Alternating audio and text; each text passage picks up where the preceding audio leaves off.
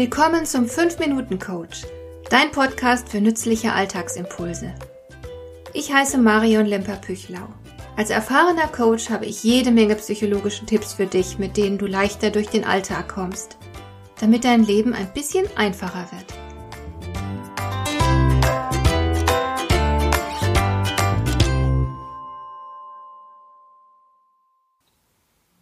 Die Entwicklung war ohnehin nicht mehr aufzuhalten – wurde aber durch die Corona-Pandemie zweifellos ordentlich beschleunigt.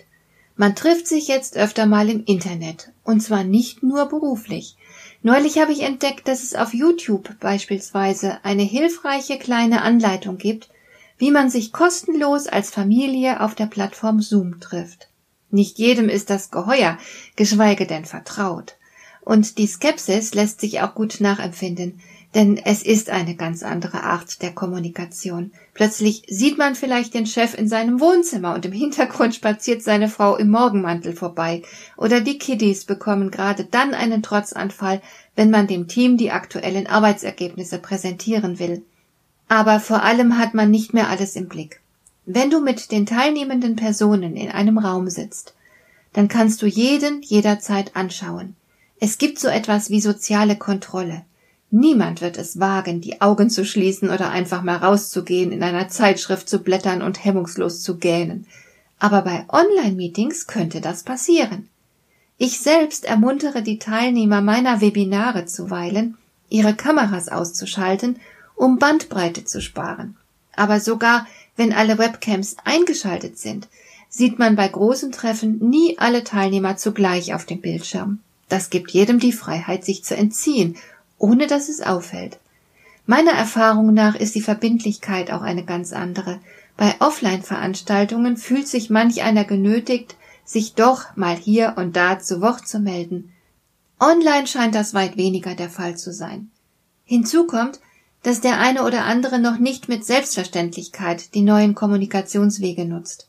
Manch einer hat meiner Erfahrung nach noch zu viel Respekt vor der Technik um munter vom Chatroom oder seinem Mikrofon Gebrauch zu machen.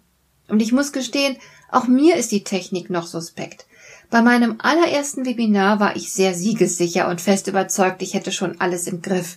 Ich sei ja wirklich gut vorbereitet und ausreichend mit der Technik vertraut. Und dann ist mir gleich innerhalb der ersten Viertelstunde der Computer abgestürzt. Ich als Referentin war die einzige Person, die nicht mehr im Webinarraum war. Aber ein Gutes hatte die Sache immerhin. Jetzt bin ich nämlich zuversichtlich, dass ich mit so ziemlich allem zurechtkommen werde, was an technischen Pannen passieren kann. Also keine Angst vor der Technik. Sogar Telefongespräche brechen manchmal zusammen. Und dennoch hat wohl keiner von uns Angst, ein Telefon zu benutzen. Mit Pannen lässt sich umgehen.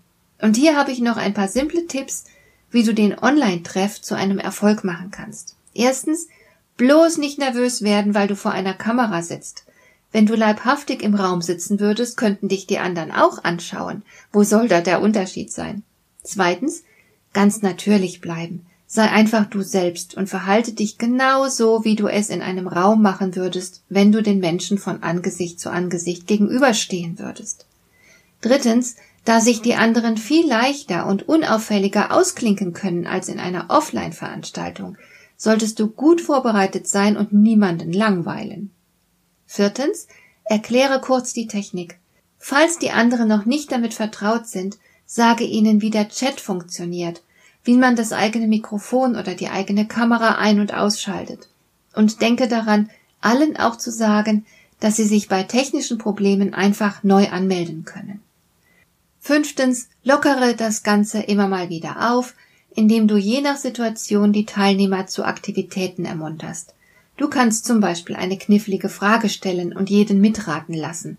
Dann löst du die Sache auf und gibst die richtige Antwort bekannt. Solch ein kleines Quiz ist meist sehr beliebt. Und ermuntere die anderen, sich aktiv einzubringen, indem du Fragen stellst oder nach der Meinung der anderen fragst.